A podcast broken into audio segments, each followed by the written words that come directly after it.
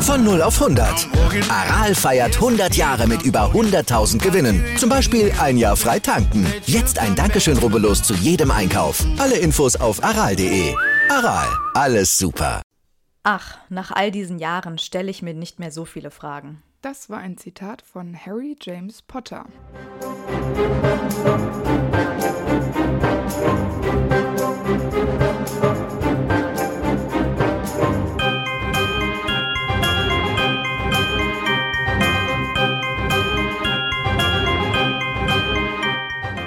Hi, ich bin Amber. Und ich bin Antonia. Und wir sind die Schokofrösche. Und heute auf unserer Schokofroschkarte ist Harry James Potter. Herzlich willkommen zu unserer offiziellen ersten Folge, die natürlich mit Harry beginnen muss, denn ohne Harry gäbe es diese ganze Story nicht. Und ähm, wir wissen ja schon, Harry hat einen Zweitnamen, Harry James Potter. Den Zweitnamen trägt er von seinem Vater. Geboren ist er am 31. Juli 1980 in Godric's Hollow und wir kennen ihn als der Auserwählte, der Einzige, der jemals den Todesfluch überlebt hat. Er ist ein Gryffindor, Sucher und sogar im sechsten Jahr auch Quidditch-Kapitän seiner Quidditch-Mannschaft. Wichtig auch als Begründer von Dumbledores Armee, einer der berühmtesten Zauberer der Neuzeit und später verheiratet mit Ginny Weasley. Soll ich sagen, wie er aussieht? Ja, erzähl. Ähm, er hat äh, strubbelige, dunkle Haare. Und ähm, ich habe da, ich weiß nicht mehr auf welcher Seite das war, habe dann aber ein Zitat rausgeschrieben. Sein Haar wucherte einfach vor sich hin wie ein wilder Garten. Charmant. Also hübsch. Da schneidet ihm Also sogar einmal Petunia die Haare zur Glatze, also macht die wirklich komplett kurz und am nächsten Tag hat er wieder die gleiche Frisur wie vorher. Das ist wirklich ein Fluch. Ähm, er hat grüne Augen. Ähm, das weiß man nicht aus diesen Filmen. Denn da hat Harry Potter blaue Augen, da Daniel Radcliffe leider die Kontaktlinsen für grüne Augenfarbe nicht vertragen hat, sodass er in den Filmen blaue Augen hat. Aber in den Büchern wird sehr häufig über seine grünen Augen gesprochen, weil die Leute ihn darauf ansprechen, da die so grün sind wie die seiner Mutter. Also er hat die Augen seiner Mutter. Und äh, das markanteste Zeichen, was Harry äh, vor sich herträgt oder auf sich herträgt, ist natürlich die blitzförmige Narbe auf der Stirn, die er von dem Fluch, den Voldemort auf ihn abgepfeffert hat, wo das übrig geblieben ist quasi. Er wird natürlich auch darauf immer viel angesprochen. Und Harry ist nicht besonders groß und er ist auch eher ziemlich schmächtig. Und ähm, vom Kleidungsstil her kann man, ja, ist nicht so hübsch gekleidet, weil er, bis er nach Hogwarts ging, auf jeden Fall immer die Sachen von Dudley auftragen musste. Das heißt, es war eh viel zu weit, weil wie wir alle, wie wir alle wissen, ist Dudley nicht der schlankeste Mensch der Welt. Und später kauft er sich dann so ein paar Pullis und Tut er das? Das wissen wir eigentlich gar nicht. Er hat sie dann einfach Doch, plötzlich. schon. Der kauft sich immer nur Hosen oder neue Umhänge, wenn die zu kurz sind, aber so coole Muggelsachen hat er immer von Dudley an. Ja, so ein Ich habe letztens irgendwo ein Bild gesehen, wo er das Hemd aus dem ersten Teil anhat, im siebten, und das passt ihm plötzlich, Ja, das ist doch weil er super. in die Sachen von Dudley endlich Ja. hineingewachsen Das ist. ist doch super. Ja, Der ist sehr bescheiden, der Mann. Der braucht nicht viel, um glücklich zu sein. sieht so aus. Ja, genau, so sieht er aus. Ja, du hast noch eine wichtige Sache vergessen. Er trägt nämlich eine Brille. Oh ja. Die, ja, das. Äh, die finde ich dahingehend wichtig, weil sie so ja so ein bisschen auch seine Verletzlichkeit auch zeigt, ne? dass er halt eben nicht perfekt ist. das ist schon ziemlich. Aber ich glaube, das war der Grund, warum JK. Doch, das hat sie mal gesagt, glaube ich sogar. Ja, ich glaube, mich da auch dran zu erinnern, aber für mich ist Ja, das. ein bisschen übertrieben. Ich finde seine Narbe deutlich prägnanter im Hinblick auf Verletzlichkeit Stimmt. als eine Und Brille. es ist ja auch nicht seine einzige Narbe, sondern er hat auch noch Narben auf der Hand von Umbridge, von ihrem Nachsitzen. ja, genau. Später Mhm. im fünften Teil. ja, kommen wir zu seinem Zauberstab. Harrys Zauberstab ist elf Zoll lang. Stechpalme und der Kern ist Phönixfeder. Die Feder ist von Fawkes, also Dumbledores, Dumbledores Phönix. Und ähm, Harrys und Voldemorts Zauberstab sind Ollivander beschreibt es als Brüder, da beide äh, den gleichen Kern haben ähm, von Fawkes Feder. Ja, zur Stechpalme kann man sagen, sie steht für den Schutz und funktioniert am besten für Zauberer, die eine Tendenz haben, die Wut überkommen zu wollen. Also die wütend sind, aber bereit sind, das zu ändern.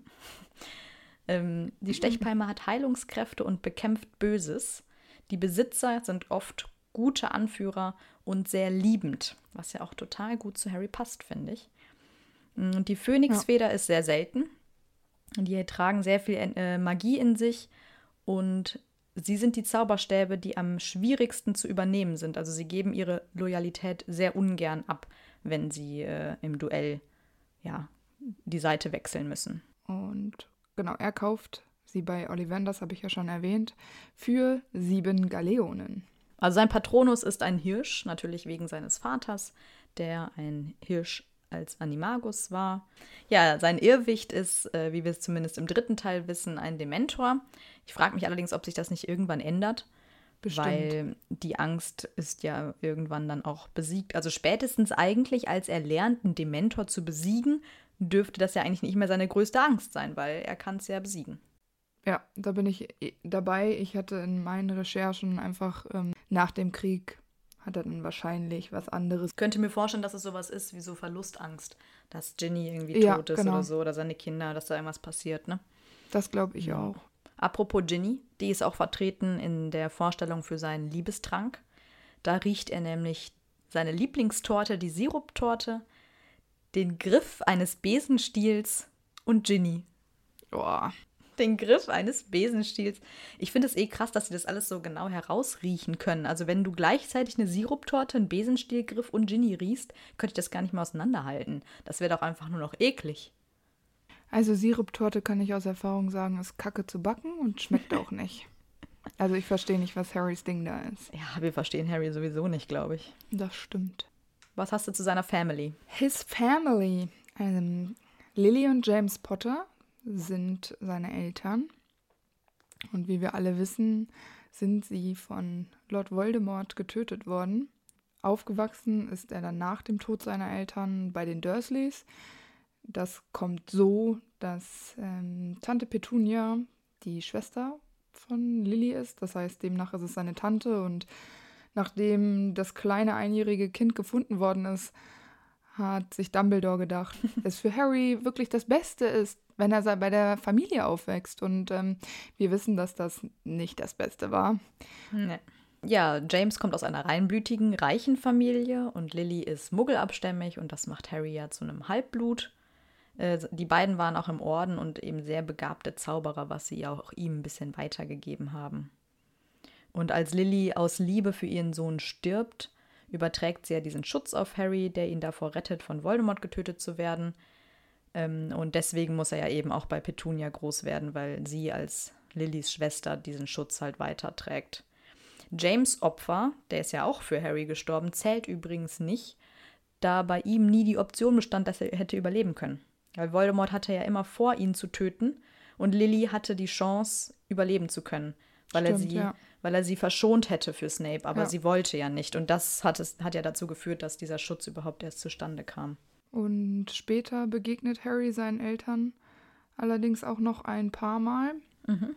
Hm, einmal in dem Spiegel näher Gap, dann auf dem Friedhof äh, beim Trimagischen Turnier. Sie helfen ihm, Voldemort für ein paar Minuten oder paar Sekunden äh, außer Gefecht zu setzen. Und in der Schlacht von Hogwarts sieht er sie auch nochmal. Für Harry sind seine Eltern, dadurch, dass er sich ja eigentlich gar nicht an sie erinnern kann, sind sie ihm trotzdem total wichtig und er ist auch sehr eng mit ihnen verbunden, was irgendwie verrückt ist, aber irgendwie auch schön, weil vielleicht hat Harry mit dem Gedanken an seine Eltern seine Kindheit irgendwie durchgestanden. Die sind große Vorbilder auch für ihn. Genau, gerade auch sein Vater. Und er sieht den beiden ja auch ähnlich. Also wie du schon gesagt hast, die Augen von seiner Mutter und sonst alles andere eigentlich von seinem Vater. Ne? Ja. Ja, was ich mich immer frage, ist, wenn er da bei den Dursleys groß wird, müsste er ja eigentlich ein sozial-emotionales Problem haben, weil er ja nie mit Liebe groß geworden ist und irgendwie eher misshandelt wurde. Ja. Aber er beweist ja eher gegenteilige soziale Fähigkeiten, was ja wirklich bewundernswert ist. Weißt du, was ich mich in dem Kontext auch immer gefragt habe. Also wann haben sie angefangen, ihn in, die, in den Schrank unter der Treppe, wo Harry äh, relativ lange wohnt, ähm, da haben sie ihn reingesperrt. Wann haben sie beschlossen, dass das jetzt der richtige Ort für ein Kind zum Aufwachsen ist? Wahrscheinlich direkt. Ja, genau. Und was haben die gemacht, wenn Harry in der Nacht geschrien hat? Die sind doch safe nicht für den aufgestanden. Das heißt. Nee, du glaubst doch auch nicht, dass Petunia den gestillt hat. Ja, das hat. sowieso nicht. Und deshalb ist er auch so dünn. Ja, und so klein. Ja, genau, der ist einfach nicht gewachsen, weil der nicht genug Milch bekommen hat und dann ja. in diesem kleinen Treppenhaus da schlafen musste. Es ist ja auch bewiesen, dass Säuglinge sterben, wenn die keine Liebe bekommen ja. und keine Zuneigung. Und das, also eigentlich hätte das Harry da schon nicht überleben können. Aber wir wissen ja alle, er ist ein Überlebenskünstler und hat auch diese Situation super gemeistert. Aber nicht nur die Dursleys sind ja Teil seiner Familie, sondern da gibt es ja noch ein paar andere. Ja, ich habe noch ähm, mir Hedwig notiert. Denn mhm. äh, Hedwig ist sehr treu bis zum Schluss und ähm, Vielleicht muss man noch dazu ja. sagen, dass es eine Schneeeule ja, ist, genau. falls das jemand nicht weiß. Genau, also Hedwig ist eine Schneeeule und ähm, Hag Hagrid schenkt ihm sie. Mhm. Genau, bis zum Ende, bis zu ihrem Tod ist sie wirklich immer an seiner Seite. Harry ist, glaube ich, auch glücklich, dass er sie hat, weil wenn er in den Sommerferien zu Hause bei den Dursleys zurück äh, sein Leben fristen musste, dann war sie da und auch waren sie einfach zusammen einsam und zusammen eingesperrt haben das Leid geteilt und äh, für Harry ist Hedwig sehr wichtig. Ja, sie steht ja auch irgendwie so für seine Kindheit und diese Unschuld, die er noch am Anfang hat und ihr genau. Tod symbolisiert dann so ein bisschen das Ende, dass er jetzt erwachsen ist. Ich finde das super traurig. Voll. Noch jemand, der zu seiner Familie gehört und auf tragische Weise umkommt, ist ja auch noch Sirius Black, ja. sein Pate, und der beste Freund seines Vaters, der aber eigentlich nie wirklich die Möglichkeit hatte, sich wirklich um Harry zu kümmern, weil er eigentlich Harrys ganzes Leben in Azkaban saß und äh, kaum kam er raus, war er tot. Das stimmt, also zumindest nicht. Äh, er hatte nicht lang und die meiste Zeit nee. davon musste er sich verstecken. Genau. Harry ist natürlich sehr verzweifelt über den Tod, weil er sich, glaube ich, schon ausgemalt hatte, ein Stück Familie zurückzubekommen und ähm, nicht alleine sein zu müssen und vielleicht diesem Dursley-Wahnsinn irgendwann zu entfliehen, aber dazu ist es nie gekommen. Zu seiner Familie gehören natürlich auch Ginny Weasley und seine Kinder später, James Sirius, Albus Severus und Lily Luna. I hate these names. Ja. Das Ding ist, ähm, wenn ich die Macht gehabt hätte, so wie JK, hätte ich mich vielleicht auch so entschieden, weil das voll Harrys Ding ist. Der, mhm. Dann ehrt er so Menschen, die ihm in Erinnerung sind. Und ich finde es nicht abwegig, dass er diese Wahl an Namen genannt, also ja, gebracht hat. So, ja, das, das ist eine merkwürdige Mischung und ich weiß noch beim Lesen, ich, ich habe das Buch dann auf Englisch gelesen, kaum kam es raus und das mache ich eigentlich nie, aber ich habe dann mich selber gespoilert und habe hinten die letzten Worte irgendwie gelesen und dann stand da was von Albus und ich dachte nur so, nicht ihr fucking Ernst dass Albus Dumbledore doch noch lebt. Das waren meine ersten Gedanken. Ich so, wie soll der das denn überlebt haben, ja? Ich dachte, die hat ihn einfach so aus den Toten wieder erweckt. Ja, da dachte ich mir so, ne, das scheiß Buch lese ich nicht. Und es kam zwar doch anders, aber es hat mich trotzdem enttäuscht, das Ende. Aber wenn du sagst, es passt zu Harry, dann sollten wir, finde ich, weitermachen mit seinem Charakter. Genau. Was findest du denn besonders prägnant bei Harry? Ich habe mir als erstes mutig aufgeschrieben. Harry ähm, ist deshalb ja nach äh, Gryffindor gekommen, weil er mutig ist. Und ich verbinde das auch immer mit Neugierde. Also Harry muss auch immer alles wissen und ähm, mhm. am besten ist er auch dabei. Es gibt ja auch das ein oder andere Mal Ärger, er nimmt das in Kauf. Er wägt auch nicht immer so viel vorher ab. Sie schleichen viel im Schloss herum. Ich meine, wenn du einen dreiköpfigen Hund siehst, und jetzt reden wir mal nur vom ersten Teil, ähm, dann ist wirklich nicht äh, der erste Gedanke eines elfjährigen Kindes, so jetzt finde ich raus, wie der seine Klappe hält und dann muss ich da unter diese Falltüre. Er hat ja noch nie ein Problem gehabt, in den verbotenen Wald zu gehen. Ja. Sie kämpfen gegen den Basilisken oder er kämpft sogar mehr oder weniger alleine damit. Ähm, manchmal ist das vielleicht Mut auch nicht nur mit Neugierde, sondern auch mit Leichtsinn zu verknüpfen. Mhm. Ja, und vor allem mit seinem Weltrettergehen, dass er so selbstlos ist und alles tut, um seine Freunde zu retten und auch seine Feinde, sogar wie in ja. Harry Potter 7, als er Draco und Goyle aus dem Feuer rettet. Ähm, er ist bereit zu sterben, um Voldemort zu besiegen. Das sind ja alles so Dinge, die ihn selbst zurückstellen. Ja, genau, der befreit Dobby. Ich meine, das war eine List, aber äh, sich gegen Hm. Lucius Malfoy als Elfjähriger zu stellen. Und selbstlos ist natürlich auch, das ist mir so eingefallen, ähm, er lässt Peter Pettigrew, ich meine, er lässt ihn frei. Es war eben einfach mutig von ihm zu sagen, so, ich möchte nicht, dass ihr ähm, Mörder werdet. Ihr seid die besten Freunde meiner Eltern. Aber ich finde, das ist eher so ein Zeichen oder so, ja, das zeigt so ein bisschen so diesen, diese Fähigkeit, die er hat zu lieben. Ne? Er ist bereit zu verzeihen, zu vergeben. Er möchte eben nicht, dass seine, dass die Freunde seines Vaters zu Mördern werden. Er vertraut ja auch seinen Freunden, gerade obwohl er ja weiß, dass Pettigrew seine besten Freunde auch verraten hat. Er liebt ja seine Freunde irgendwie über alles und will sie immer retten und vor allem beschützen. Er hat ja auch total viele erwachsene Bezugspersonen. Er liebt ja auch Ginny so sehr, dass er dann letztendlich sagt im sechsten Teil, nee, wir können nicht zusammen sein, es ist zu gefährlich und versucht sie dann ja irgendwie rauszuhalten, einfach auch aus Liebe. Er will ja auch ständig den Tod seiner Liebsten rächen. Also als Sirius stirbt, will er Bellatrix töten und äh, er attackiert dann auch Snape im sechsten Teil, weil der ja Dumbledore getötet hat. Also er hat dann irgendwie immer so, ja, sehr großes Herz und bereit dafür zu kämpfen. Habe ich mich noch gefragt, was passiert denn eigentlich, wenn zwei, die er liebt, Stress haben? Äh, zum Beispiel, wenn Her Hermine und Ron streiten sich ja ständig. Da will er nicht so richtig dazwischen funken und seine Schlichtversuche sind immer so ein bisschen halbherzig. Also er könnte da ja eigentlich also eine viel bessere Position annehmen, um da zu schlichten. Macht er irgendwie aber nicht. Andererseits finde ich das total krass in der Situation, wo Sirius dann gestorben ist im fünften Teil und Dumbledore nicht die Reaktion zeigt, die Harry sich wünscht. Harry rastet halt komplett auf, aus, weil Dumbledore etwas über seinen geliebten Sirius sagt. Und dabei ist Dumbledore ja eigentlich auch eine sehr große Respektsperson für ähm, Harry, aber das ist in dem Moment dann irgendwie zweitrangig, weil eben Sirius da Ja. im Fokus steht. Ich bezeichne sowas auch als hitziges Gemüt. Das ist nämlich auch genau das, was Dumbledore über Harry sagt. Sehr temperamentvoll. Und irgendwie auch so ein Aktionismus. Manchmal sogar blinder Aktionismus, wenn er dann einfach losziehen will. Ja, aber ich finde es auch krass, weil gerade dieses hitzige Gemüt, was du sagst, hat er ja auch gegenüber seinen Freunden. Also er zickt ständig Hermine und Ron an, er ist so ungeduldig und auch echt frech. Also wie oft er gegenüber den Dursleys irgendwelche Sprüche bringt oder auch Snape gegenüber. Der provoziert ja sogar Scrimgeour und Fudge und das sind halt Zaubereiminister und nicht irgendwelche Slytherins oder so.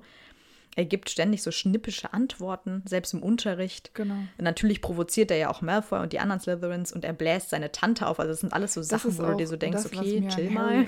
An sich auch am wenigsten gefällt. Er fordert Dankbarkeit und äh, so nicht ein, aber gerade durch solche Aktionen wie dieses super trotzig sein und dieses äh, mit dem so ein Dickkopf Mhm. auch, das bedeutet für mich einfach, dass Harry seine Position einfach der Ja, ist, ja, genau. also er ist sich dieser Position bewusst und ist, möchte ein Held sein oder ist es vielleicht auch, aber es ist schon immer sehr gewollt und das nervt mich manchmal so sehr, wo ich mir denke, jetzt chill doch mal. Ja, ich finde das so witzig, weil ähm, das habe ich auch aufgeschrieben, dass das halt oft auch arrogant rüberkommt. Ja. Ähm, und ich aber dazu sagen muss, dass eigentlich das etwas an Harry ist, was ich total lustig finde. Also wie er da teilweise mit Snape redet oder mit Scrimgeour oder mit den Dursleys. Ich, da lache ich mich halt kaputt und da denke ich mir, Chapeau, Harry, dass du trotz deines Lebens immer noch solche Sprüche bringst. Sowas wie, als Snape ihm irgendwie da sagt, Sir, ne, also nenn mich Sir und Harry sagt, ah, sie müssen mich aber doch nicht Sir nennen. Sowas finde ich halt super lustig. Klar, das ist sau arrogant und ziemlich dreist von Harry, aber das denke ich mir so, okay, da hat Harry einen kleinen Pluspunkt bei mir gesammelt. Aber äh, ja, das sind eigentlich seine negativen Züge. Das ja, stimmt. genau. Also in der Situation mag es lustig sein und vielleicht auch Mhm. angebracht, aber die Vielzahl dieser Situationen, die ja heute, Ja, also Das stimmt. Es Ich geht kann- eigentlich unter die Gürtellinie. genau, und es gefällt mir einfach nicht. Und dann auch, wie er mit Harry, ach, mit äh, Hermine und Ron umspringt. Ich wollte gerade sagen, das finde ich viel schlimmer. Genau. Und da zeichnet sich auch nochmal raus, so ja, am Ende seid ihr nichts und ich kann hier alles reißen und jetzt müssen wir das machen, wie ich mir das gedacht habe. Ja, was ich noch viel schlimmer finde, ist, dass er halt immer seine schlechte Laune an ihn rauslässt. Also klar, irgendwann kommt er auch echt hart in die Pubertät, der Gute. Ähm, aber, also ich meine, man könnte ja auch sagen, dass er eigentlich sowas, also der ist ja eigentlich depressiv im fünften Teil. Also der fühlt sich ja immer irgendwie einsam, der ist hoffnungslos, der hat totale Stimmungsschwankungen. Dann kommen noch dazu, dass er Albträume hat und die Schuldgefühle. Dann äh, kann er sich immer nur schlecht konzentrieren und ihm sind ja auch nun einfach wirklich schlimme Dinge widerfahren und widerfahren ihm ja eigentlich durchgehend. Aber er lässt das halt so an Herm Hermine und äh, Ron raus und das ist einfach nur noch unfair irgendwann. Und da geht er mir auch echt richtig auf die Nerven. Das habe ich mir auch notiert. Das ist ja total auffällig im fünften, dass er da mega ja. häufig ausrastet und auch so schlechte Laune hat. Ich glaube aber, also zumindest war es für mich immer ganz klar, dass auch diese Gedanken, die er mit Voldemort austauscht, dass die durchaus da eine Rolle spielen, Auf weil er Fall. ja die Gefühle dann auch nicht so richtig kontrollieren kann. Dann all diese merkwürdigen Träume und diese, naja, gerade im fünften Teil hat er ja diesen Aktionismus, ich muss jetzt hier hin und ich muss Sirius retten und es muss jetzt sofort gehen und am Ende kommt ja alles zusammen und man hätte, wenn man vielleicht eine Sekunde sich was überlegt hätte, anders aus dieser Situation rausgehen können. Aber für mich ist da ganz klar, Harry ist in diesem Band besonders ätzend, weil er ja auch null ähm, seine Gedanken verschließen kann. Er ist ja bis zum siebten Teil wirklich ein beschissener Typ dafür. Er kann sich das, er kriegt es ja einfach nicht hin, seine Gedanken für Voldemort zu sperren oder Voldemorts Gedanken wenigstens im Umkehrschluss zu nutzen. Er kann beides nicht so richtig. Wobei ich da denke immer so, gut, er gibt sich nicht wirklich viel Mühe. Aber vielleicht hat das auch was damit zu tun, dass eben die Seele sowieso in ihm ist und es für ihn deswegen nochmal besonders schwer ist, Voldemort aus sich rauszuhalten, wenn du quasi einen Teil der Seele in dir drin hast. Ähm, weil eigentlich ist er ja ein total starker Standfester, der sich eigentlich nicht unterkriegen lässt. Äh, nicht nur, dass er immer nur zu seinem Wort steht und der, wie Scrimger auch sagt, er ist durch und durch Dumbledores Mann, ähm, sondern er widerspricht ja dann auch immer dem Ministerium und sowieso Voldemort und allen. Also der ist da ja auch also gegenüber diesen Personen sehr standhaft. Und er kann ja auch dem Imperiusfluch widerstehen, was ja auch sehr bewundernswert ist, vor allem für sein Alter. Und das ist ja bei seinem ersten Versuch, glaube ich, bei äh, Moody's Unterricht im vierten Teil. Mhm. Und dann später auch von Voldemort sogar ausgeführt auf dem äh, Friedhof. Und das zeigt ja eigentlich, äh, dass er sich gut wehren kann. Nur halt eben bei der Oklumentik klappt es nicht. Und da glaube ich, ist es wirklich teils deswegen, weil halt eben die Seele sowieso in ihm steckt. Genau, das habe ich mir auch notiert, ähm, weil wenn man ein Horcrux ist, vielleicht genauso auch handelt, weil wenn sie das Medaillon im, sieb im siebten umhaben, verändert mhm. sich ja auch ihre Persönlichkeit zum. Negativen. Genau.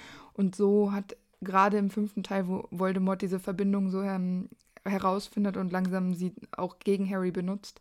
Nach und nach ist es für Harry vielleicht gar nicht so einfach, ähm, wirklich auch der Teenager zu sein, der sein könnte. Ja, aber trotz dieser komischen Stimmungsschwankungen ist er eigentlich ein sehr loyaler und fairer Mensch und auch ein guter Freund. Ihm ist ja Gerechtigkeit total wichtig. Ähm, er ist, agiert ja ständig so nervig, heldenhaft, sagt dann Cedric zum Beispiel, was in der ersten Aufgabe drankommt, obwohl er das ja eigentlich gar nicht müsste. Ähm, wie du auch schon gesagt hast, er mischt sich dann einfach bei den Malfoys ein, was ja auch eigentlich wirklich überhaupt nicht sein Schuh ist, aber will dann ja unbedingt Dobby retten und sowieso diese, diese Weltrettgedanke, der ist ja sowieso irgendwie immer da. Ich finde auch, dass man die Loyalität, die wir ja schon angesprochen haben, von Harry einfach auch super deutlich wird, indem er Dumbledore, der ihn oft im, ähm, mhm. also im Argen gelassen hat und ihn nicht richtig informiert hat, die Treue hält bis naja, bis nach dem Tod, weil er ihm den Elderstab ja ähm, wieder gibt. Genau. Und das ist Loyalität bis über den Tod hinaus, finde ich, ist einfach ein riesiges Zeichen. Und es ist schon fast blinde Treue oder es ist blinde Treue Dumbledore gegenüber. Und er ist natürlich auch super loyal ähm, Gryffindor gegenüber. Mhm. Ja, vor allem er bekommt ja dann auch Gryffindors Schwert, was ja auch schon ein großer Beweis ja, ist. Ja, genau. Harry ist einfach würdig. Das stimmt. Ja, andererseits Menschen, die ihn irgendwie enttäuscht haben, da ist er echt super nachtragend und er kann dann irgendwie schlecht verzeihen. Also er wünscht ja Ron und Hermine im fünften Teil irgendwie so die schlimmsten Dinge, nur weil sie ihm irgendwie nicht detailliert genug geschrieben haben, mhm. obwohl das ja auf also auf äh, Auftrag von Dumbledore war und das müsste er den ja irgendwie verzeihen können. Er gönnt dann Ron auch nicht, dass der Vertrauensschüler wird. Dabei hat Ron ja noch nie irgendwas in seinem Leben erreicht. Ähm, und er will irgendwie auch Malfoy, Snape und die Dursleys permanent nur leiden sehen. Und eigentlich will er ja auch im dritten Teil, dass Sirius dem Dementorenkuss ausgesetzt wird, was sich natürlich dann irgendwie um 180 Grad wendet. Aber andererseits ist er auch ein sehr stolzer Mensch, der halt auch nicht so gern nach Hilfe fragt. Ähm, der sieht sich ja auch eigentlich überhaupt nicht in der Position, sich vor Voldemort zu fürchten. Dabei wäre er ja eigentlich einer, der auf jeden Fall Schiss haben müsste, weil Voldemort ja eigentlich permanent hinter, hinter ihm her ist. Ähm, er will ja aber dafür irgendwie alle Dinge alleine erledigen und nimmt ja auch die Hilfe seiner Freunde nur bedingt an, beziehungsweise würde sie halt nie um Hilfe bitten. Die helfen ihm einfach, ohne dass er das sich wünscht. Ja, oder sie drängen sich ihm quasi auf und sagen, nee, Harry, äh, bist du blöd, wir machen das mit dir zusammen. Und es ist auch sein Glück, glaube ich, ja, er hätte sonst nicht genau. überlebt. Nee, nee. Und er ist auch immer sehr bescheiden dabei. Also er erwartet irgendwie dann nicht viel und ist dann zum Beispiel auch total überrascht von der Liebe, die Mrs. Weasley ihm zum Beispiel gegenüber zeigt und so. Und er mag ja eigentlich auch diesen Ruhm nicht, den er irgendwie in der Schule vor allem am Anfang äh, erfährt, diese Aufmerksamkeit, die er halt immer auf ihm liegt. Das kann ich aber voll verstehen, dadurch, dass er bei den Dursleys so klein gehalten worden ist und dann damit klarzukommen, dass alle ihn kennen. Deshalb kann ich das schon verstehen, aber äh, später ändert sich das ja auch. Und er nutzt das die stimmt. Position ja häufiger auch mal aus dann. Das stimmt. Ja, zu seiner Schullaufbahn noch, er ist ja eigentlich ziemlich faul, aber trotzdem ja intelligent. Also er nutzt das irgendwie in der Schule nicht so richtig, er bemüht sich ja gar nicht, macht auch seine Hausaufgaben nicht besonders gut. Ja, das stimmt. Ähm, also ich muss ganz ehrlich sagen, wenn ich als Muggel, also ich meine, er ist ja quasi Muggel, äh, weil er unter den Muggeln aufwächst, ähm, in so eine Zaubererwelt käme, ich würde mich wie Hermine auf alles stürzen und versuchen, alles aufzusaugen. Ich fände das halt so geil, dass ich jetzt nicht irgendwie Kurvendiskussionen machen müsste, sondern halt irgendeinen geilen Zaubertrank da mische. Ja, also da würde ich mich irgendwie ein bisschen mehr reinhängen als Harry, zumindest in den ersten Jahren, wo es noch was Neues ist. Aber der ist ja trotzdem sehr clever und hat ja auch in den ZAGs dann ziemlich gute Noten. Ähm, er lernt ja auch im vierten Teil total schnell die Zaubersprüche, die er eben für dieses Labyrinth braucht. Der kann sich mega gut verteidigen. Also ich glaube, darüber müssen wir gar nicht reden, wie gut er da in Verteidigung gegen die dunklen Künste ist. Ja. Der kann ja zum Beispiel auch total früh den Patronus, was ja für sein Alter was ganz Besonderes ist. Genau. Also eigentlich ist er sehr ehrgeizig, aber eben nur, wenn er etwas halt intrinsisch, also von sich aus selbst will. Dann ist er motiviert. Genau. Ja. Aber das passt halt nicht zur Schule. Aber sonst ist er an sich ein Top-Zauberer. Das muss er von James und Lily irgendwie mit in die Wiege gelegt Auf bekommen jeden Fall. haben, weil Lily ja auch eine hervorragende Hexe war. Und James auch bestimmt den einen oder anderen Trick auf Lage hatte. Was er ja bestimmt auch noch von James hat, ist, dass er auch sehr humorvoll ist. Also er verarscht seine Freunde, er bringt irgendwie freche Sprüche. Sarkasmus. Und anders als Genau, und anders als im Film haben die drei in den Büchern ja auch viel Spaß miteinander und lachen sich halt ständig kaputt, was jetzt im Film ja nicht so gut ähm, deutlich wird. Ja, von mir aus können wir zu seiner Kindheit kommen. Wie wir schon gesagt haben, wächst Harry bei den Dursleys auf die Dursleys lassen, äh, hassen alles, was mit Zauberei zu tun hat. Sie haben, lassen kein einziges gutes Haar an äh, James und Lily. Sie sagen Harry, dass sie bei einem Autounfall ums Leben gekommen sind, nur um ähm, diesem Zauberer, der Zaubererwelt aus dem Weg zu gehen. Und Harry spricht das natürlich, äh, stellt das natürlich anfangs auch nicht in Frage, warum auch.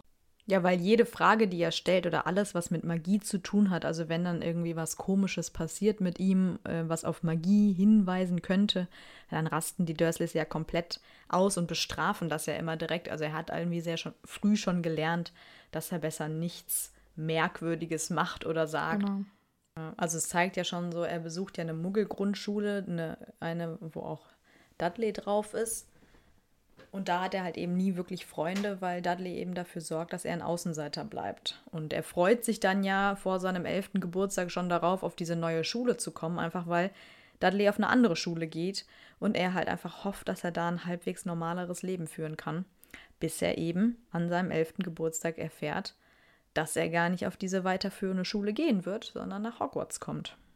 Allerdings wollen die Dursleys das verhindern also der, der Versuch der Dursleys, Harry so von seiner Berufung oder seinem Schicksal als Zauberer auf äh, Hogwarts zu, zu studieren, ähm, ja, das können sie nicht verhindern. Und das ist so lächerlich, finde ich. Vor allem frage ich mich so, warum sträuben die sich denn so? Ich meine, dann ist Harry weg, sogar in den Ferien ist er weg.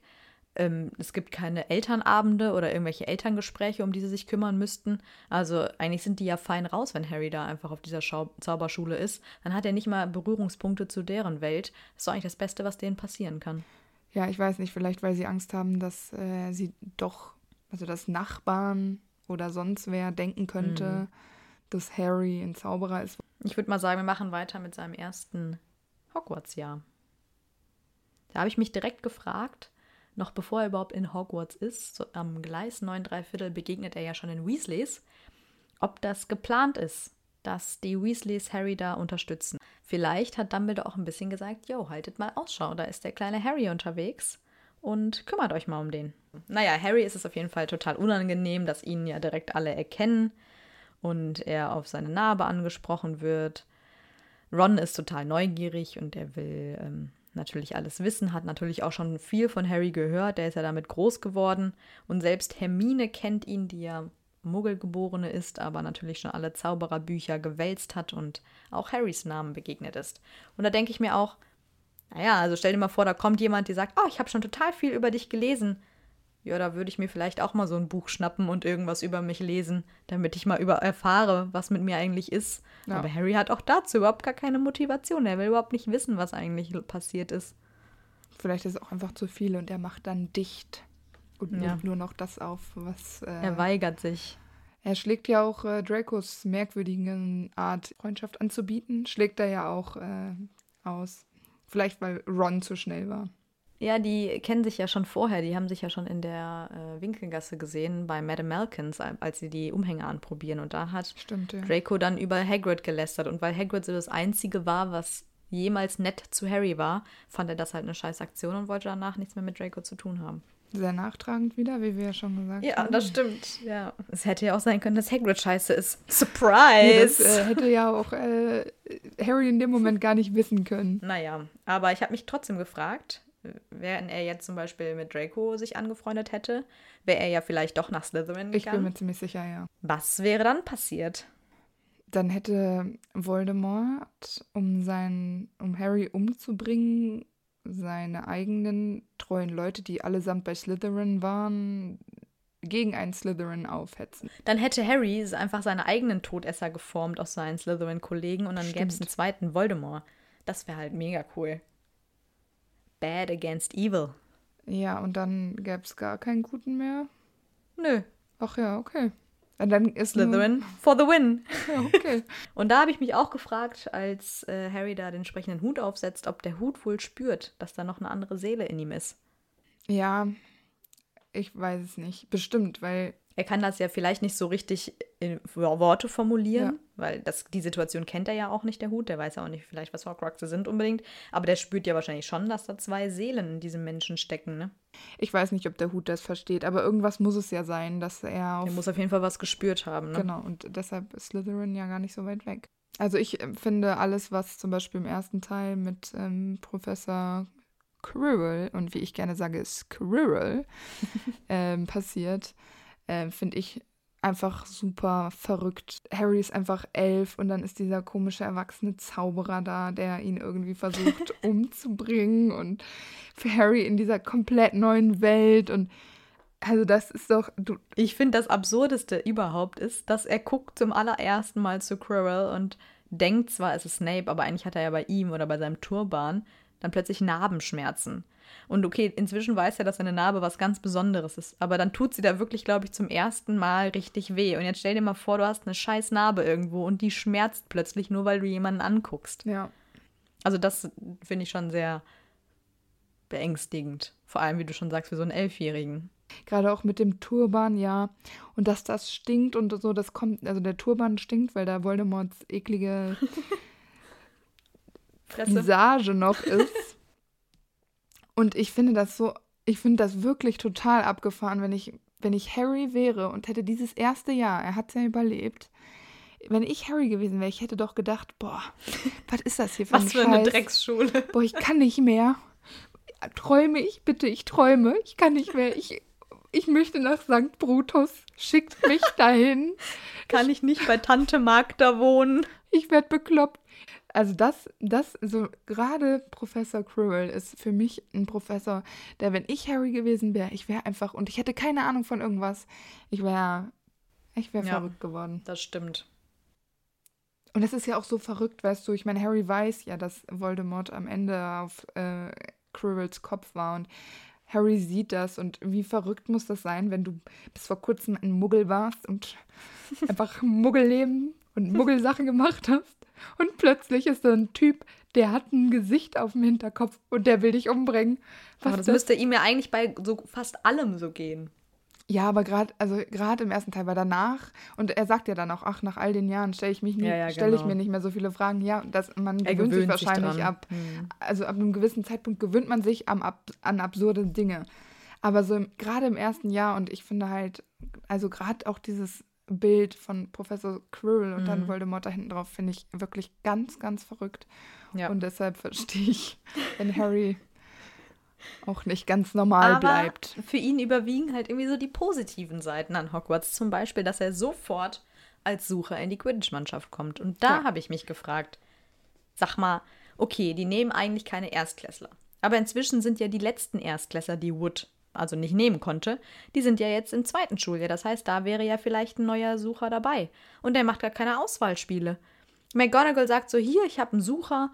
Äh, Wood sagt so, cool, aber vielleicht ist der beste Sucher im zweiten Schuljahr, also jetzt im zweiten und war im ersten und konnte letztes Jahr nicht Sucher werden, weil Erstklässler werden eigentlich nicht in die Quidditch-Mannschaft aufgenommen. Und jetzt hat er keine Chance, weil Harry da ist und der die Extrawurst wieder bekommt. Ja. Das, ist doch doof. Klassisches Pech. Ja, was ich mich auch noch gefragt habe, ist, dann kommt ja der Troll.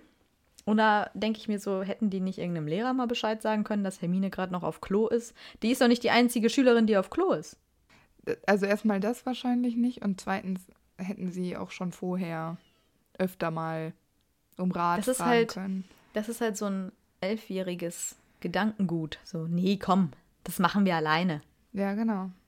Also da ist halt noch so kindliche Dummheit vielleicht und auch Naivität zu glauben, dass, äh, dass man das alleine lösen kann, zumal Harry ja eigentlich auch überhaupt gar keine Ahnung haben kann, was, was für Ausmaße verschiedene Situationen Ja. einfach annehmen können. Ja, aber Harry, pff, der will Ja, doch wieder genau. die Welt retten. Ja, genau. Wenn, Das ist genau wie mit Norbert. Also warum macht das denn Ja. nicht Hagrid selber? Das müssen dann auch Oh. Harry und Hermine machen. das, also verstehe ich am allerwenigsten. Boah, da hätte, also das hätte man Hagrid hätte ja wenigstens nicht von der Schule fliegen können. Gut, er landet dann vielleicht in Azkaban, weil er illegalen Drachen besitzt, aber also das Risiko wäre ich ja als Schüler nicht eingegangen. Also wenn ich, ja genau, wenn ich Schüler gewesen wäre und wüsste, da hat jemand einen Drachen und wir wissen alle, dass das nicht in Ordnung ist, dass jemand da einen Drachen versucht großzuziehen, hätte Charlie das nicht auch einfach diskret abholen können? ja. Bei Hagrid in der Hütte. Ja, äh, was ich dich eigentlich auch noch fragen wollte, aber wir- waren dann zu sch schnell weg vom Spiegel Näher Gap, aber der passt ja jetzt eigentlich auch ganz gut. Was würdest du denn im Spiegel sehen? Also wahrscheinlich würde ich mich nicht in Deutschland sehen, sondern irgendwo am Arsch der Welt, am Strand. Mit meinen Liebsten, aber wirklich nur dem allerengsten Kreis. Ich hege ja schon seit einiger Zeit den Wunsch, Australien alleine zu erkunden Mhm. und äh, da sehe ich mich aktuell. Wenn ich jetzt mein ganzes Leben lang darauf hinarbeiten müsste, dann wäre es auf jeden Fall das mein ganzes Leben lang. Aber ich weiß, dass ich das in ein paar Jahren mir erfüllen kann, also wäre es das. Was wäre es bei dir? Ich habe gar keine Ahnung. Vielleicht bist du ja Fußballkönigin. Profi, Ja, genau. Bundesliga. Bei den Männern. Ich bin erste weibliche FIFA-Chefin. Oh ja. Nee, danke. Ich verzichte. Vielleicht würde ich mich im Spiegel sehen und ich wäre so sechs Zentimeter größer. Das wäre irgendwie schon geil. Aber dann könnte ich meinen Kopf nicht mehr auf deinem Kopf abstützen. Ja, was würde viel für mich ändern? Das wäre crazy. Ja, zum Stein der Weisen weiß ich nicht, was ich dazu noch sagen soll. Ich sag dazu nichts. Ich finde es ein bisschen komisch. Die sind im dritten Ich auch. Stock und steigen in eine Falltür. Ja. Und dann sind sie im zweiten Stock? Die sind dann in einem Raum. Ja, Antonia, es sind gibt verschiedene vor, Räume da. Die landen dann in der großen Halle oder was? Das finde ich irgendwie komisch. Ja, Ich, kenn, ich weiß überhaupt nicht, wie Hogwarts funktioniert. Das ist ein Mysterium für mich. Müssen wir die Karte des Rumtreibers mal genauer studieren. Vielleicht kommen wir. das stimmt. Na, jedenfalls, um den Stein zu retten, kann Harry eigentlich als einzige eigene Tätigkeit nur diesen doofen Schlüssel fangen und das hätten zur Not auch noch andere Menschen geschafft. Ähm, sonst wäre er einfach bei jeder Aufgabe gescheitert. Ja. Außer vielleicht dem Spiegel am Ende noch. Es ist halt auch Harrys persönliches Glück, das er häufig hat in verschiedenen Situationen. Genau. Spielen ihm Dinge gut in die Karten. Ja. Ja, und er hat eigentlich für Gryffindor auch nur im ganzen Jahr insgesamt acht Punkte geholt mit der Belohnung von Dumbledore am Ende. Also haben wir eigentlich wirklich insgesamt nur acht Punkte und keinen davon, weil er irgendetwas gut konnte oder gut gemacht ja. hat. Eigentlich hat er nämlich nur Minus gesammelt und dann halt von Dumbledore noch ein paar geschenkt bekommen. Mitleidspunkte. Richtig. Ja, dann kommen wir zum zweiten Jahr. Ähm, bei den Dursleys im Sommer hat er eigentlich ja wieder, wie zu erwarten, eine sehr schlimme Zeit, weil er ja keine Post bekommt und irgendwie denkt, alle seine Freunde haben ihn vergessen. Und dann taucht plötzlich Dobby auf, der ihn retten will, aber eigentlich nur seine Lage verschlimmert. Ähm, was ich noch lustig finde da am Anfang ist, dass er sich, und das ist wieder so ein bisschen Harrys fiese Ader, die ich irgendwie feier, er denkt sich Zaubersprüche aus, um Dudley zu ärgern. Also der murmelt dann immer irgendwie so, Hokus Pokus und Dudley ja. kriegt halt total die Krise. Das finde ich halt mega lustig. Das würde ich auch so machen. Finde ich auch angebracht. Naja, genau. Ja, jedenfalls retten ihn ja Ron und die Zwillinge. Und Harry sieht zum ersten Mal die richtige Zaubererwelt von zu Hause quasi und nicht in Hogwarts, was ihn ja auch noch total aus dem Hocker reißen müsste, äh, weil es ja fast so verrückt zugeht wie in Hogwarts. Ja, sie kommen dann auf jeden Fall nicht auf das Gleis 9 3 Viertel und auch da frage ich mich wieder, die haben ja eine Eule dabei. Oder warum warten die nicht einfach, bis Mr. und Mrs. Weasley zurückkommen? Ja, das weiß ich auch nicht. Also das ist die dümmste Idee, die sie jemals hatten, in dieses Auto zu steigen. Es ist für mich auch nicht die naheliegendste Situation. Überhaupt nicht. Weil wenn sie sagen, dass diese, dass sie da nicht durchgekommen sind, ähm, das kann man das nicht nachvollziehen irgendwie, irgendwo. Sie dachten, wir machen das aus jugendlichem Leichtsinn. Aber es ist für mich nicht das Schlauste der Welt. Und nee.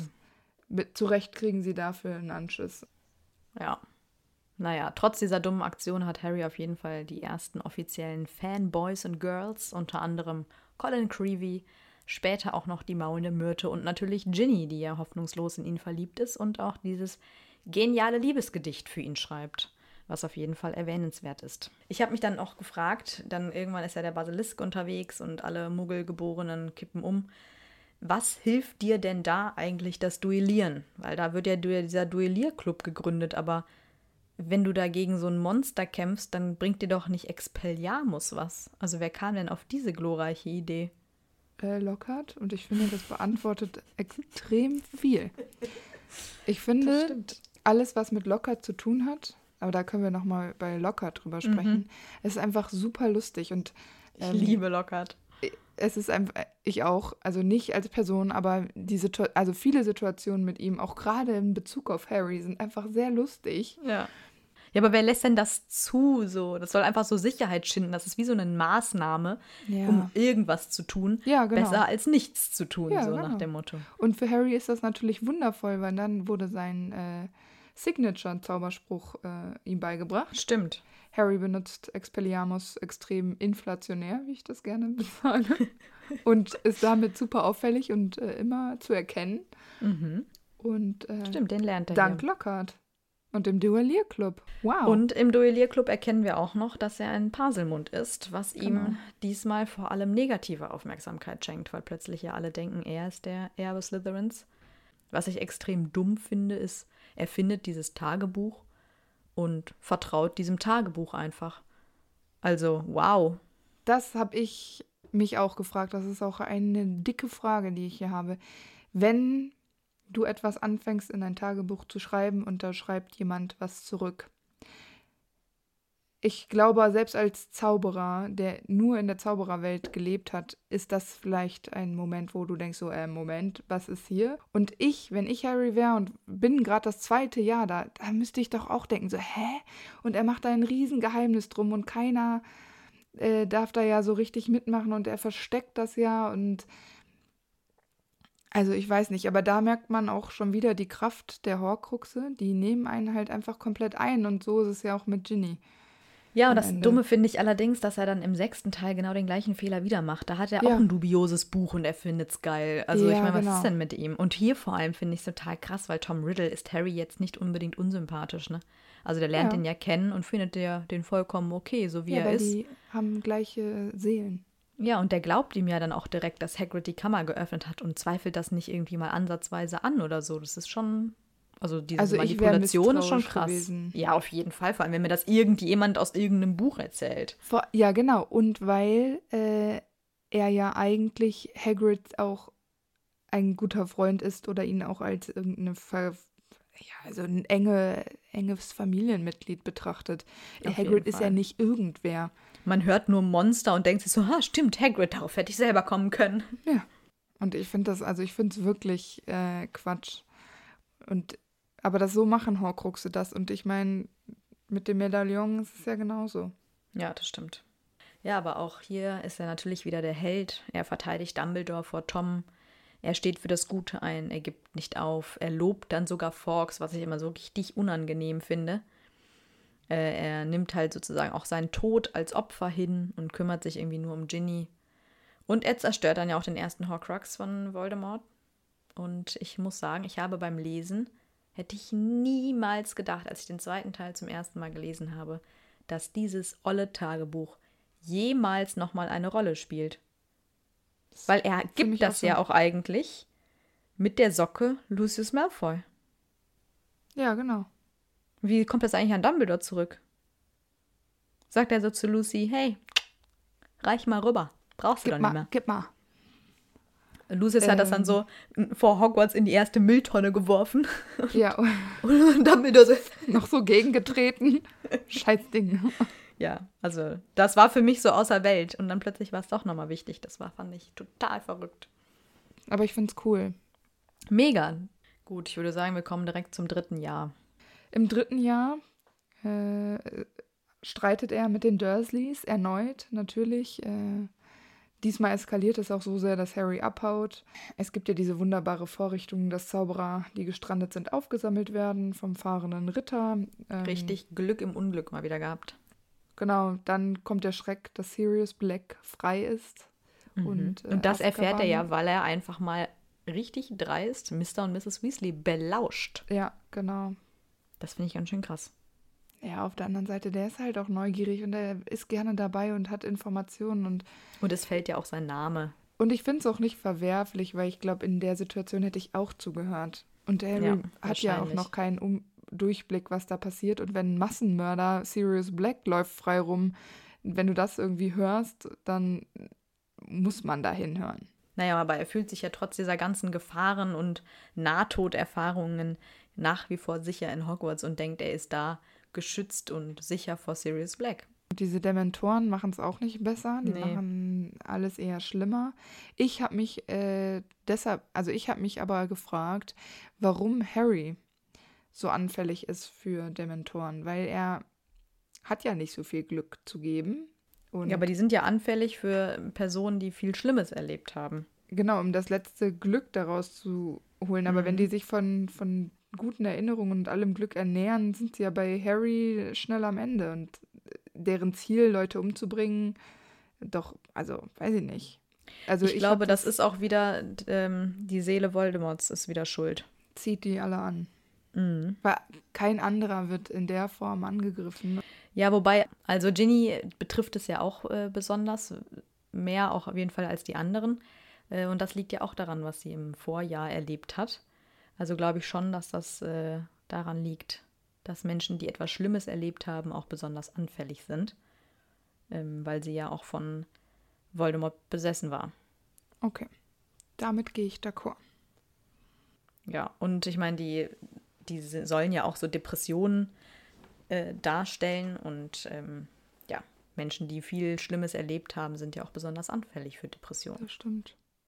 Und Später in dem Jahr findet Harry heraus, dass Sirius gar nicht der Massenmörder ist, für den er gehalten wird, sondern dass er eigentlich äh, bis auf den Tod seine Freunde, also Lily und James, verteidigt hätte. Und dass Peter Pettigrew der, der, also der, der sie verraten hat, war. Und Harry schöpft neue Hoffnung, indem er einfach hofft, dass er eine familiäre Zukunft mit Sirius haben kann und wird. Weil interessanterweise sind die sich direkt sympathisch. Ja. Es gibt ja vorher noch die Prophezeiung von Trelawney, die ist ja während der Prüfung irgendwie. Äh, da habe ich mich auch gefragt, warum Harry die eigentlich, äh, also wieso erzählt er das niemandem, was er da gehört hat? Ich meine, das ist ja eine neue Situation, so ist Trelawney ja nicht immer. Und sie sagt immerhin, dass äh, ein Diener vom dunklen Lord zurückkehrt und er denkt natürlich an Sirius Black. Ich meine, das wäre doch mal erwähnenswert, oder nicht? Ja, aber vielleicht ist es wieder so dieses typische Harry, ich mache das alles selber und ich benutze ja, jetzt die sind die dann auch ein bisschen abgelenkt, gebe ich zu. Dann kommt ja das mit Seidenschnabel und so ja. und dann haut Kretze ab und so. Also ja, okay, aber trotzdem wäre irgendwie das Erste, was ich machen würde, ist das irgendwem erzählen. Das sehe ich auch so, naja. würde ich auch so machen. Was ich noch richtig dumm finde, wieder so eine typische Harry-Aktion. Er denkt halt wirklich, er sieht seinen Vater, dass ja. der den Patronus äh, zaubert. Wo ich mir denke, also nee, sorry. Das ist wirklich weit hergeholt. Wie soll das denn funktionieren? Das ist der Wunschvater des Gedanken. Ja. Und er erkennt es ja auch rechtzeitig noch. Gott sei Dank. Ja, und ähm, ich frage mich auch jedes Mal, ob man nicht doch irgendwie Peter Pettigrew hätte aufhalten können. Ich glaube, dass das möglich gewesen wäre. Man hätte den Zeitumkehrer ja auch mal irgendwie um eine Umdrehung früher drehen können und irgendwie Kretze vorher schon mal packen können. Dann wäre das natürlich alles so nicht passiert, wie es dann passiert, aber wäre ja vielleicht mal ein Risiko wert gewesen. Das glaube ich auch, ja. Das vierte Schuljahr steht unter dem Motto das Trimagische Turnier. Ich finde es übrigens jetzt ganz schön krass und das habe ich mir tatsächlich zu Harry auch aufgeschrieben. Und du machst es gerade auch. Du übergehst einfach diese geile Quidditch-WM. Also ich meine, das ist Harrys Lieblingssport. Ja, das ist sein absoluter Lieblingssport und er ist total leidenschaftslos. Also ich wäre komplett ausgeflippt, hätte ich die Möglichkeit gehabt, bei so einer Quidditch-WM mal zuzugucken. Bei der Quidditch-Weltmeisterschaft passiert einfach so viel, dass ich mich auf Quidditch da auch gar nicht so eingeschossen habe. Ich war da immer. Aber ich meine, so ganz am Anfang, als Harry erfährt, ja, es ist Quidditch-Weltmeisterschaft, lass mal dahin. Mein Dad hat Karten bekommen, sagt Ron.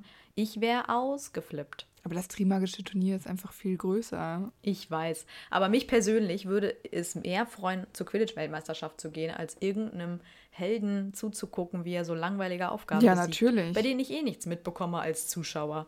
Klar. Was ich mich da in der, dem Zusammenhang noch gefragt habe, ist wieder auch so typisch Harry. Harry weiß einfach immer noch nichts über Voldemort.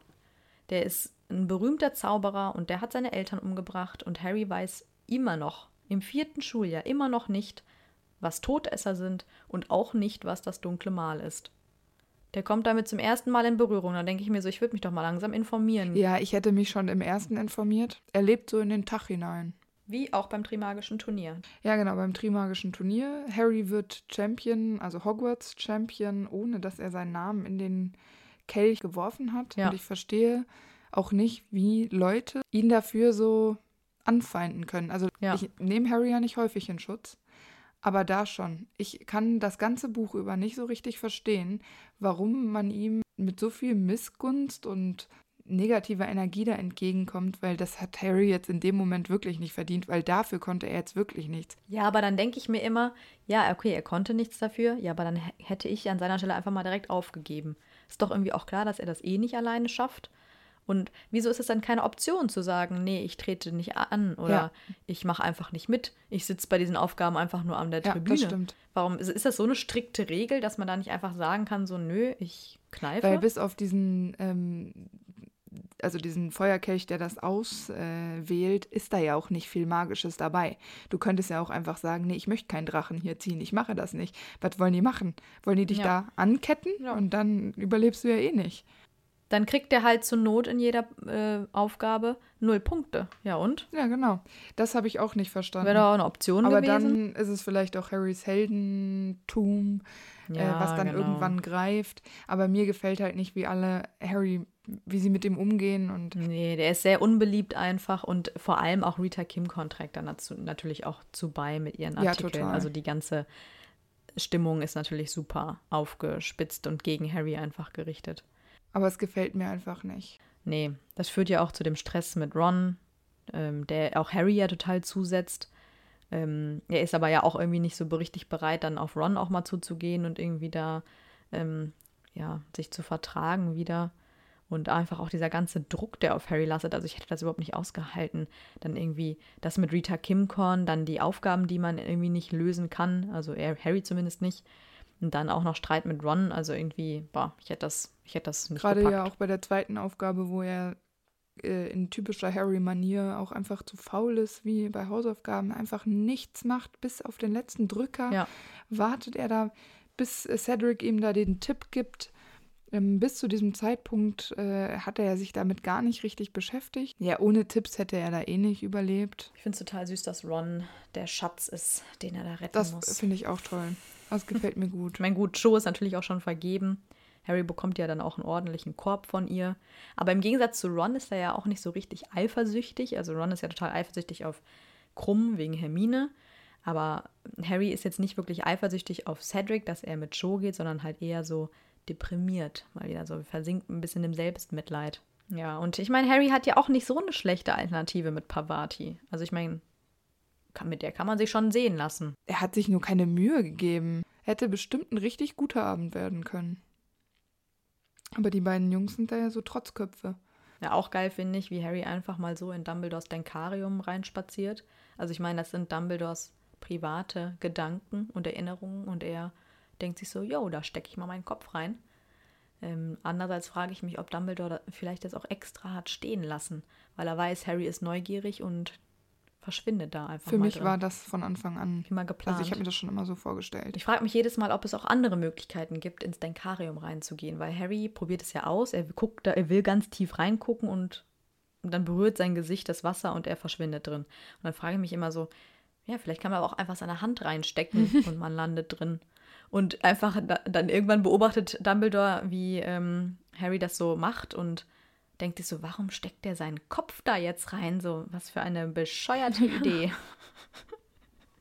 Weil der Harry macht das einfach so intuitiv und dann auch irgendwie immer so. Und ich denke mir so, naja, vielleicht ist das ja gar nicht nötig.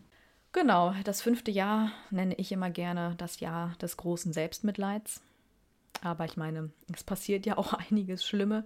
Äh, Harry hat ja eigentlich die ganze Zeit schlechte Laune, er fühlt sich immer missverstanden. Dann kommt der Dementorenangriff im Legusterweg, dann natürlich die Anhörung, dann dass Dumbledore so abweisend zu ihm ist. Dann natürlich Umbridge, die irgendwie sein Leben zur Hölle macht. Dann Umbridges Unterricht und Umbridges Nachsitzen, also alles Dinge, die sein Leben wirklich zur Hölle machen.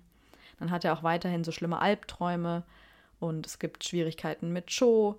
Dann haben wir ja schon angesprochen die Oklumentik, die überhaupt nicht klappt und ihn ja auch irgendwie zunehmend irgendwie immer mitnimmt.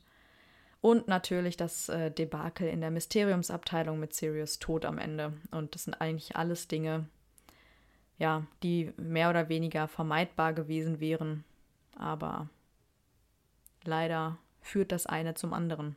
Das ist ziemlich übel. Hermine überredet ihn dann ja auch mehr oder weniger die DA zu gründen, also Dumbledores Armee und auch der Lehrer zu sein. Und er will das ja erst überhaupt nicht. Und dann freundet er sich aber irgendwie doch mit dem Gedanken an und geht ja auch total daran auf. Also da mag er es dann plötzlich doch so ein bisschen im Mittelpunkt zu stehen und anderen beizubringen, was er halt weiß. sind halt auch so Führungsqualitäten, die Harry äh, Genau. entwickelt und die ja später irgendwie auch noch ein bisschen wichtiger werden. Ja, zur Mysteriumsabteilung habe ich auch noch ein paar Fragen.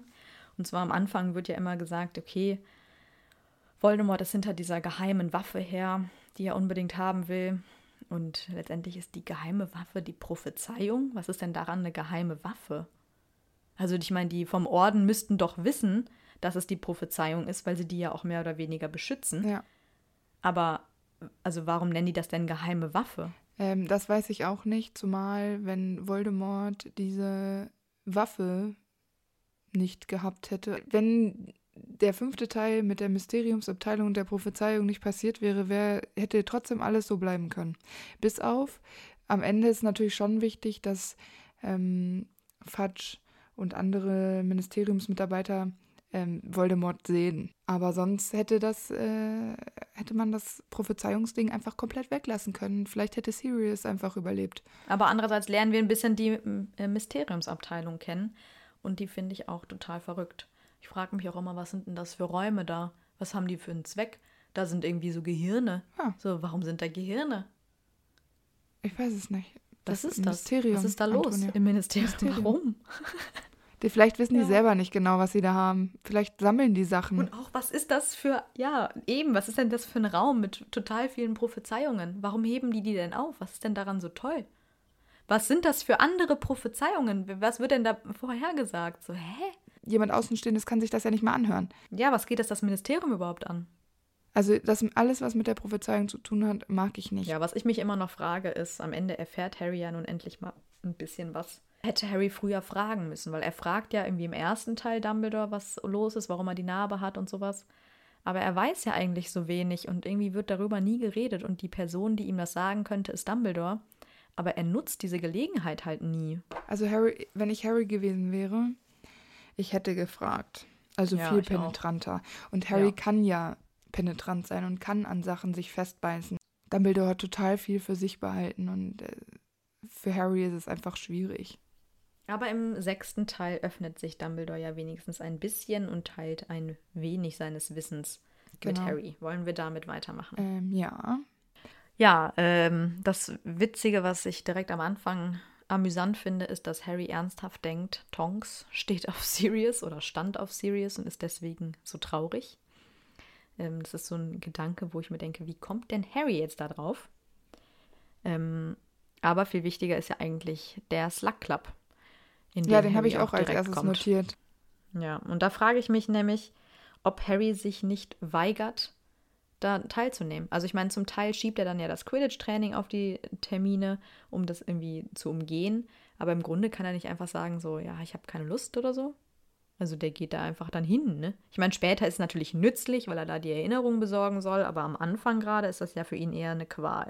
Aber vielleicht macht er das Dumbledore zuliebe. Naja, aber witzig finde ich auch, dass Harry Mitleid hat mit Voldemort, weil der eben keine Liebe erfahren hat und Harry lernt ja so ein bisschen die Kindheit und das, die Familie von Voldemort kennen und ähm, ja, finde ich interessant, dass er dann da irgendwie dann doch ein bisschen Mitgefühl ihm gegenüber hat. Verstehe ich auch nicht. wegen seiner Mutter. Mag ich aber nicht. Ich mag diese Art von Connection oder diese Gefühle, die Harry da ähm, Tom Riddle ja am Ende gegenüber hat, nicht. Ich finde das ähm, total unpassend. Da sieht Harry auch wieder nicht das große Ganze, sondern nur diesen Moment und ist davon so berührt oder wie auch immer. Merkwürdige Gefühle. Vielleicht ist es auch wieder deren, deren Verbindung, aber man kann auch nicht alles mit dieser Verbindung äh, erklären. Naja, und sonst ist Harry ja sehr besessen davon, dass Draco ein Todesser ist. Er ist ein richtiger Stalker und so ein Freak. Ja. Ich meine, frage ich mich auch, hast du irgendwie keine anderen Sorgen gerade, dass du da irgendwie dich so auf Draco versteifen musst? Das ist ja richtig, so eine richtige, Sonst ist es Snape. Wahnvorstellung. Ja, aber sonst ist es Snape. Ja, Diesmal ist es halt mal jemand anders. Was mich in Verbindung mit Draco total verwundert, dass Harry an Draco einen Zauberspruch ausübt, den Harry Mhm. nicht kennt und der nur in dem alten, ähm, hässlichen Halbbblutprinz-Zaubertrankebuch steht. Harry, der sonst sehr weise seine Zaubersprüche benutzt und ähm, auch eigentlich nicht die große Vielfalt an den Tag legt, benutzt einen Zauberspruch, den er nicht kennt und der eben dieses Verbluten verursacht. Das ist wirklich krass. Egal wie sehr er Draco hasst und aber einen unbekannten Nee, Zauberspruch auszuprobieren in einem sehr ominösen Zaubertrankbuch. Ja, vor allem steht da noch daneben gegen Feinde. Und da musst du ja, Ja. wohl wissen, das wird jetzt kein Ich zauber dir Blümchen ins Haar Zauberspruch, ne? Also, das ist schon sehr, sehr extrem. Ich weiß nicht, also das ist, hätte ich Harry auch nicht zugetraut.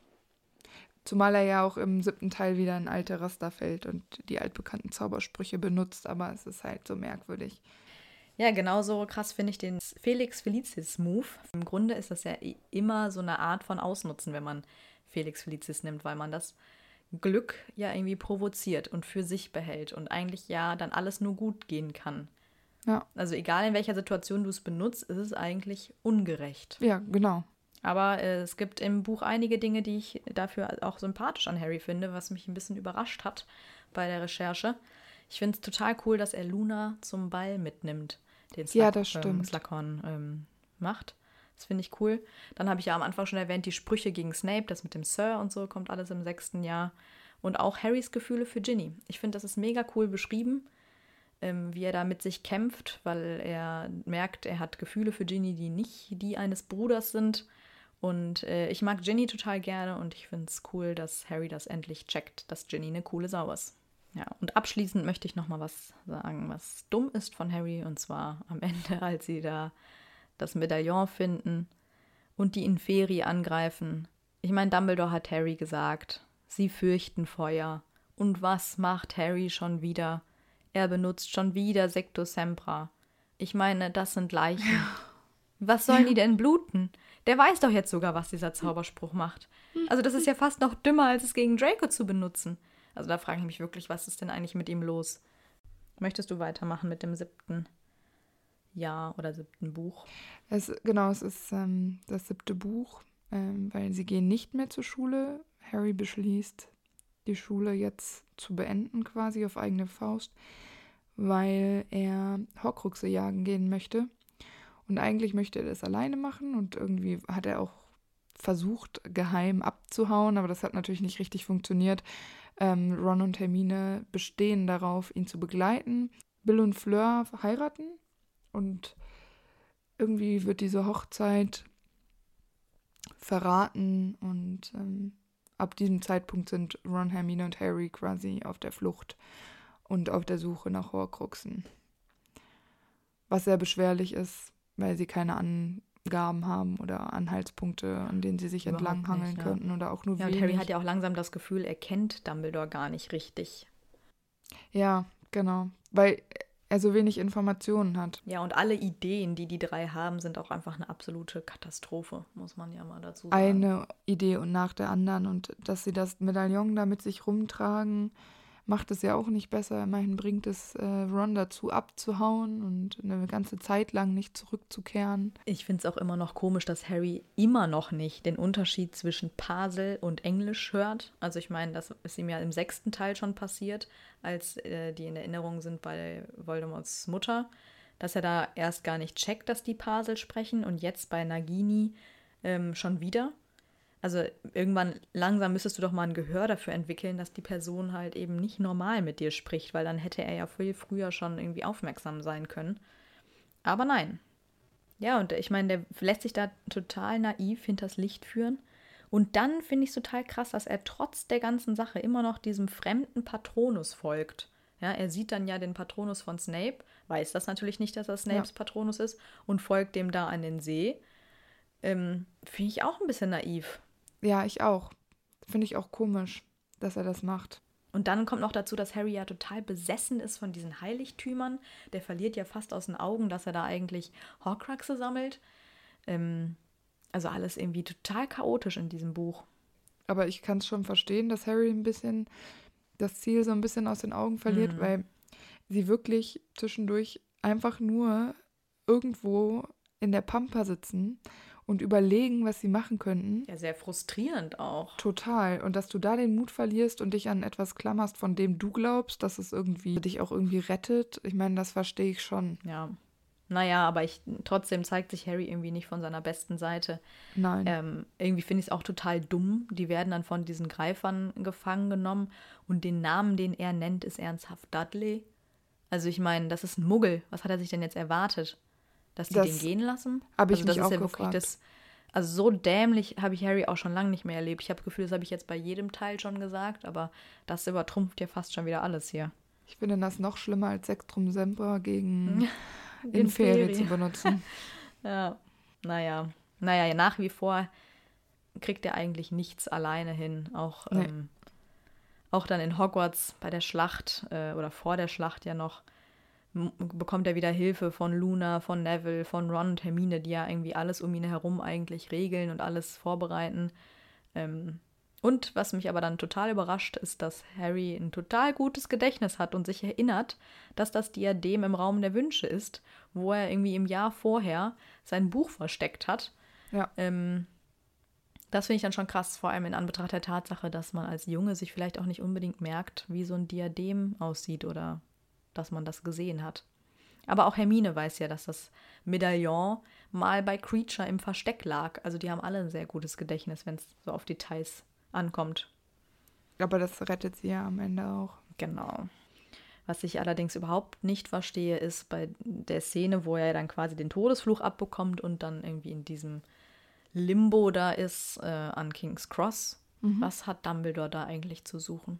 Das frage ich mich auch, aber. Dumbledore ist doch schon tot. Der ist doch schon auf der anderen Seite. Der dürfte da gar nicht in der Mitte rumlaufen. Aber für mich ist das auch einfach ganz klar zu erklären. Ich glaube, dass äh, JK da einfach den Deckel drauf machen wollte. Ich glaube, dass sie eine beliebte Figur wie Dumbledore nochmal einen Auftritt geben wollte, quasi als Farewell. Und dadurch konnte sie ja so ein paar Sachen erklären, wo Harry jetzt ist und dass er die Wahl hat, das eine oder das andere zu wählen, also zurückzugehen oder zu sterben, wie auch immer. Ja, stimmt, weil die anderen auch alle nochmal vorkommen. Er hat ja vorher nochmal diese Reise nach Memory Lane. Da trifft er ja nochmal Remus, genau. ähm, Sirius, seine Eltern und dann kurz vor seinem vermeintlichen Tod denkt er ja auch nochmal an Ginny, also alle kommen irgendwie nochmal vor und dann da halt eben nochmal Dumbledore abschließend. Also vielleicht ist es auch so eine stille Entschuldigung dafür, ähm, dass Dumbledore ihm so häufig in Unklaren gelassen hat. Damit man ihn nicht hasst. Und Dumbledore ist natürlich für Harry auch eine super wichtige Figur. Vielleicht ist es auch gar nicht Dumbledore so Dumbledore, sondern so wie, Dum wie Harry sich eine Situation mit Dumbledore auch vorgestellt hätte. Ich weiß es ja. nicht. Oder wünscht, ne? Ja, genau. Ja, das letzte Battle verstehe ich irgendwie auch nicht so richtig. Ich auch nicht. Wieso stirbt Voldemort überhaupt, wenn Harry nicht mal einen Todesfluch benutzt hat? Seit wann prallt denn so ein Todesfluch immer ab? Der wird ja irgendwie so zurückgespiegelt. Das passiert ja auch irgendwie sonst auch nie. Ja, aber das hat was mit dem Elderstab zu tun. Also ich verstehe, warum Harry überlebt, aber ich verstehe nicht, warum Voldemort stirbt. Weil der Elderstab ja zum Beispiel niemals richtig Voldemort gehört hat. Und das ist auch ein sehr störrischer Zauberstab, der eben äh, auch nur dann richtig funktioniert, wenn du ihn rechtmäßig im Kampf erworben hast. Das hat Voldemort obvious nicht getan. Und so funktioniert er eben nicht richtig und gehorcht ihm auch nicht richtig. Und mhm. so habe ich das verstanden und so fand ich es auch logisch. Und okay, ja, irgendwie muss es ja sein. Aber dass der zurückprallt, macht trotzdem keinen Sinn, finde Das macht auch keinen Sinn, weil das, glaube ich, auch vorher noch nie passiert ist, dass es nee. eine derartige Außer bei Situation Harry, als er Baby war.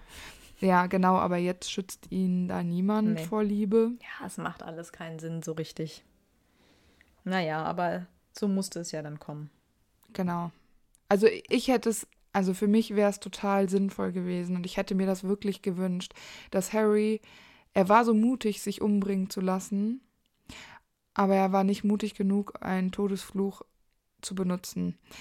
Das Problem bei der ganzen Sache ist, dass ich, wenn er es edel gemeint hat, was hätte er denn, wenn er Voldemort entwaffnet hätte? Was, was wäre denn Harrys Plan gewesen? Okay, dann legen wir jetzt mal Handfesseln Boxen. an und dann ab nach Azkaban, würde ich sagen. Los jetzt.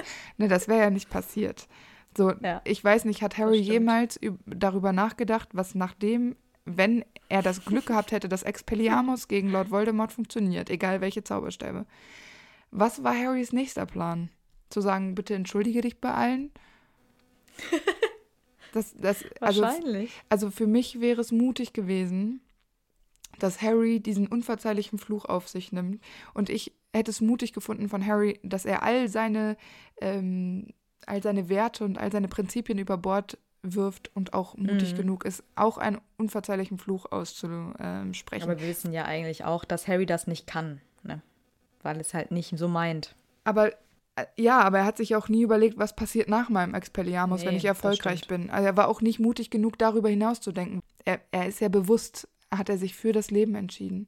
Und es musste ja was folgen, nachdem er gesagt hat, ja, ich kehre zurück. Er gewinnt ja auf jeden Fall die Schlacht und danach heiratet er, wie gesagt, Ginny. Sie bekommen ihre drei wundervollen Kinder mit dem schlimmsten Namen überhaupt. Und was ich auch noch interessant finde, ist, dass er ja weiterhin Kontakt zu Dudley hat und sich ja auch mit Draco verträgt und mehr oder weniger klarkommt.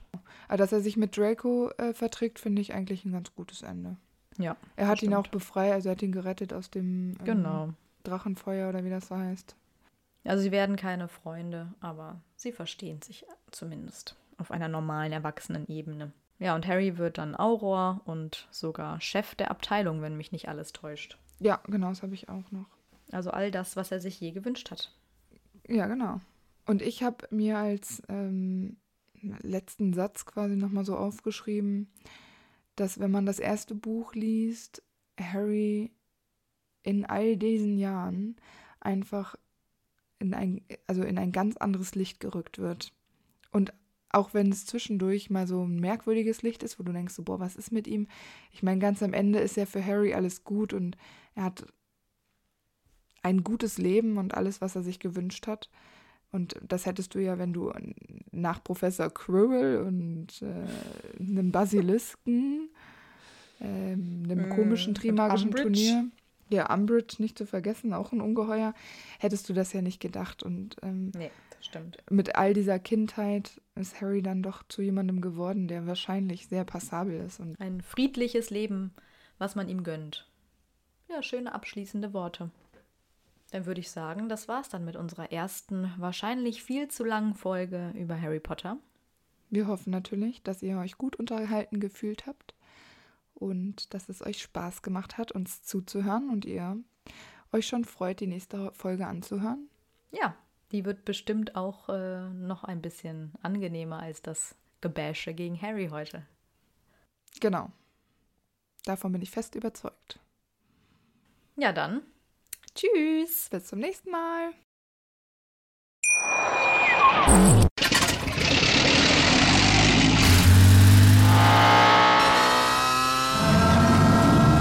Von 0 auf 100. Aral feiert 100 Jahre mit über 100.000 Gewinnen. Zum Beispiel ein Jahr frei tanken. Jetzt ein Dankeschön, rubbellos zu jedem Einkauf. Alle Infos auf aral.de. Aral, alles super. Wie viele Kaffees waren es heute schon? Kaffee spielt im Leben vieler eine sehr große Rolle. Und das nicht nur zu Hause oder im Café, sondern auch am Arbeitsplatz. Dafür gibt es Lavazza Professional. Kaffee am Arbeitsplatz, der genauso lecker schmeckt wie in eurem Lieblingscafé. Die perfekte Kaffeelösung für jede Art von Unternehmen. Klein, mittel, groß. Ihr habt auf jeden Fall einen Kaffee, der schmeckt. Die richtige Motivation für eure Arbeitstage. Alle Infos zu Lavazza Professional findet ihr auf lavazzapro.de mit allen Kaffeelösungen für euer Büro.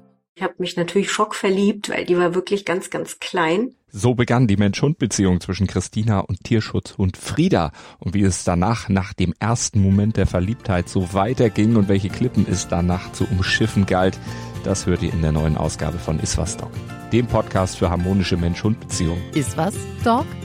Mit Malte Asmus. Überall, wo es Podcasts gibt.